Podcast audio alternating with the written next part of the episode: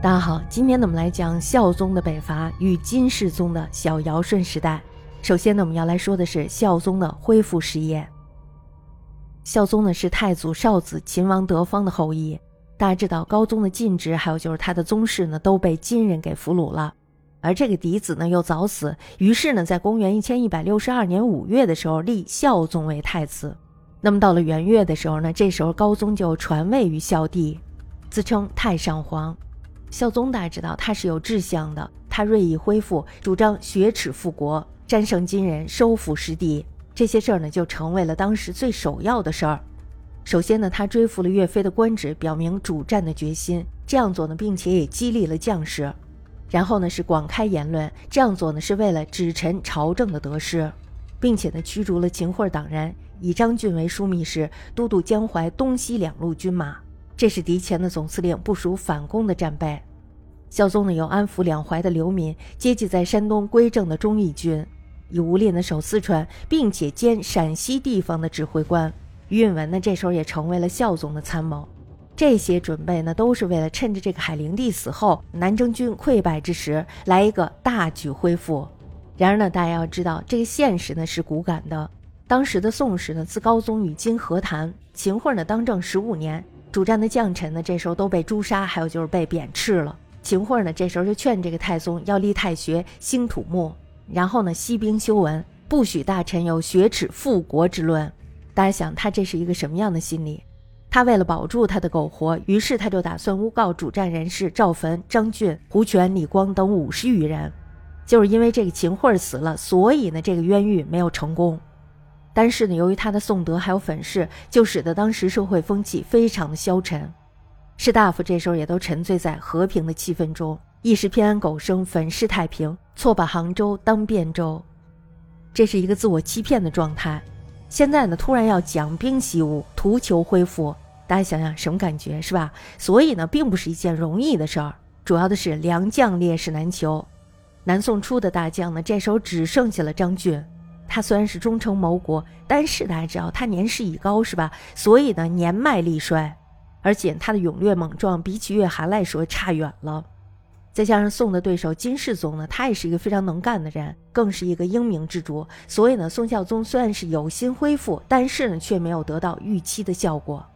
金宋的战事并没有因为两国换了皇帝而停止。金世宗呢，这时候就以宋人拒绝称臣、不还土地、不奉岁贡。于是呢，在公元一千一百六十二年十一月的时候，以右丞相蒲三忠义负责伐宋，以这个大将何时烈志宁督师前线。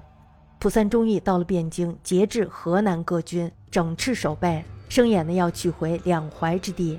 那么到第二年五月的时候，张俊呢这时候就让大将军李显忠，原名呢是世辅，还有就是邵宏渊两个人北伐攻金。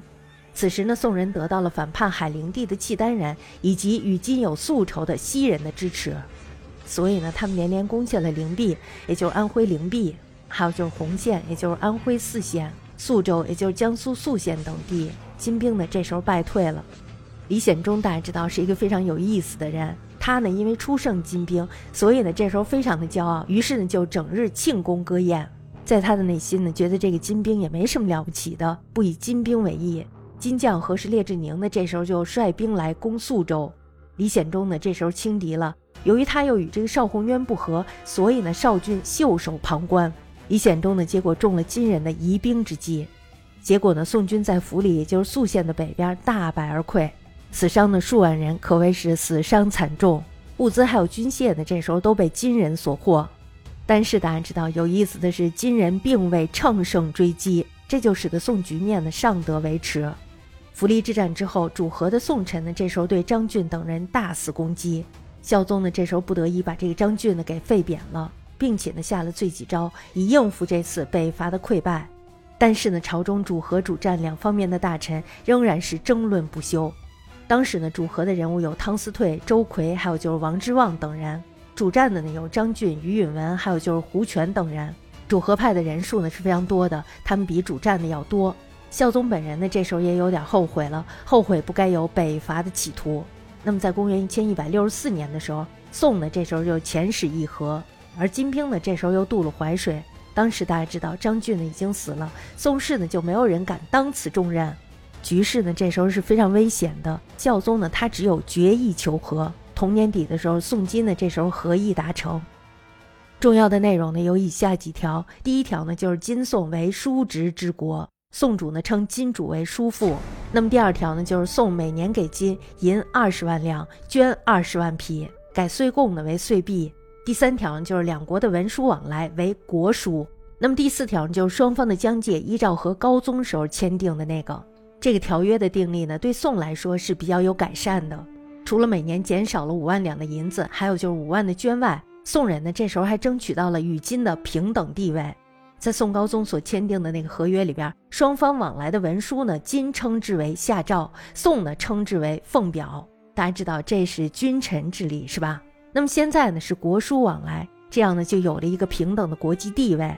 宋人呢这时候也算是不再称臣。宋孝宗恢复失败之后，并不以合议成立而松懈，他呢也是不甘心的，仍然积极的被编。